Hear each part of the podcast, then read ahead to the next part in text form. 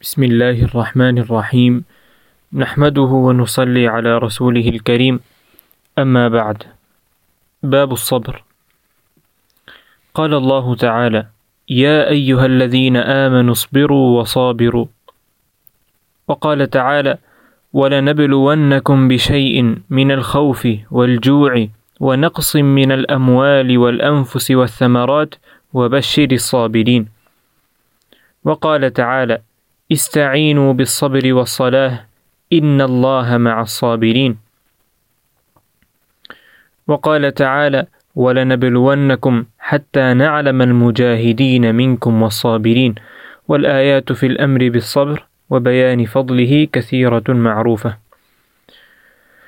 وعن أبي مالك الحارث بن عاصم الأشعري رضي الله تعالى عنه قال قال رسول الله صلى الله عليه وسلم الطهور شطر الإيمان والحمد لله تملأ الميزان وسبحان الله والحمد لله تملأان أو قال تملأ ما بين السماوات والأرض والصلاة نور والصدقة برهان والصبر ضياء والقرآن حجة لك أو عليك.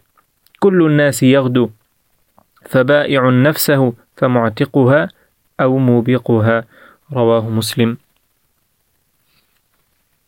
وعن أبي سعيد سعد بن مالك بن سنان الخدري رضي الله عنهما أن ناسا من الأنصار سألوا رسول الله صلى الله عليه وسلم فأعطاهم ثم سألوه فأعطاهم حتى نفد ما عنده.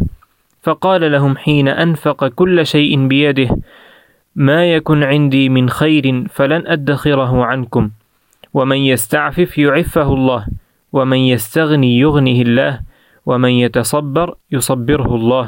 وما أعطي أحد عطاء خيرا وأوسع من الصبر. متفق عليه. وعن أبي يحيى صهيب بن سنان رضي الله تعالى عنه قال قال رسول الله صلى الله عليه وسلم عجبا لأمر المؤمن إن أمره كله له خير وليس ذلك لأحد إلا للمؤمن. إن أصابته سراء شكر فكان خيرا له وإن أصابته ضراء صبر فكان خيرا له رواه مسلم Capítulo sobre la paciencia y la perseverancia. Dice Allah tabaraka wa ta'ala, Vosotros que creéis, sed pacientes, tened más aguante, manteneos firmes y temed a Allah para que podáis tener éxito. Y dice también, Y tened por cierto que os pondremos a prueba con temor, hambre, pérdida de riquezas, personas y frutos, pero anuncia buenas nuevas a los pacientes. Dice también Allah Altísimo, Oh creyentes, socorreos con la paciencia y la oración. En verdad, Allah está con los pacientes. Dice también, y os pondremos a prueba hasta saber quiénes de vosotros son los que luchan y son los pacientes y para probar vuestros actos. Son muchas las ayat del Corán que llaman a la paciencia y la perseverancia, evidenciando sus virtudes. Abu Malik al-Harith bin Asim al-Ash'ari radiyallahu ta'ala anhu narró que el enviado de Allah sallallahu alayhi wasallam dijo: La purificación es la mitad de la fe. Decir alhamdulillah colma la balanza. Decir subhanallah o alhamdulillah colman lo que hay entre los cielos y la tierra. El salah es luz. La sadaqa, la caridad, es una prueba de la fe. La paciencia ilumina. El Corán será una prueba a favor o en contra. Toda persona comienza el día procurando salvar su alma. Algunos la salvan, pero otros la condenan. Narrado por Muslim. Abu Sa'id, Sa'ad bin Malik bin Sinan, al-Khudri radiyallahu ta'ala anhu narró. Algunos ansar fueron a pedirle caridad al enviado de Allah sallallahu alayhi wasallam y él les dio. Volvieron a pedirle y también les dio hasta que se acabó lo que tenía y les dijo, No me guardaría nada que pudiera darles. Sepan que quien se esfuerza en ser casto, Allah lo mantiene casto. Sepan que aquel que se abstiene de pedir, Allah le satisface sus necesidades. A quien trabaja para no necesitar la ayuda de la gente, Allah le sustenta. A quien procura ser paciente, Allah le concede paciencia. A nadie le fue concedido algo superior a la paciencia. transmitido por el Bukhari y Muslim. Abu Yahya, Suhaib bin Sinan radiyallahu ta'ala anhu narró que el enviado de Allah sallallahu alayhi wasallam dijo: Es admirable la situación del creyente. Todo asunto lo beneficia y esto no le ocurre sino al creyente. Cuando le sucede algo bueno, es agradecido con Allah y eso es bueno para él. Y cuando le ocurre algo malo, es paciente y eso también es bueno para él. Transmitido por Muslim. De estos ahadith podemos entender la importancia de la paciencia.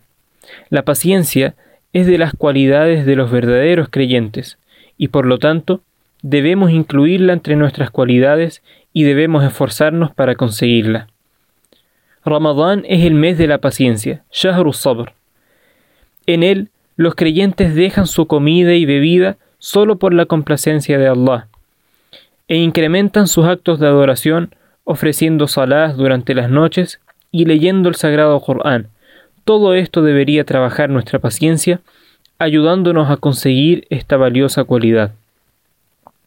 El narrador del último de estos hadith es el conocido sahabi Suhaib al-Rumi, radiyallahu ta'ala.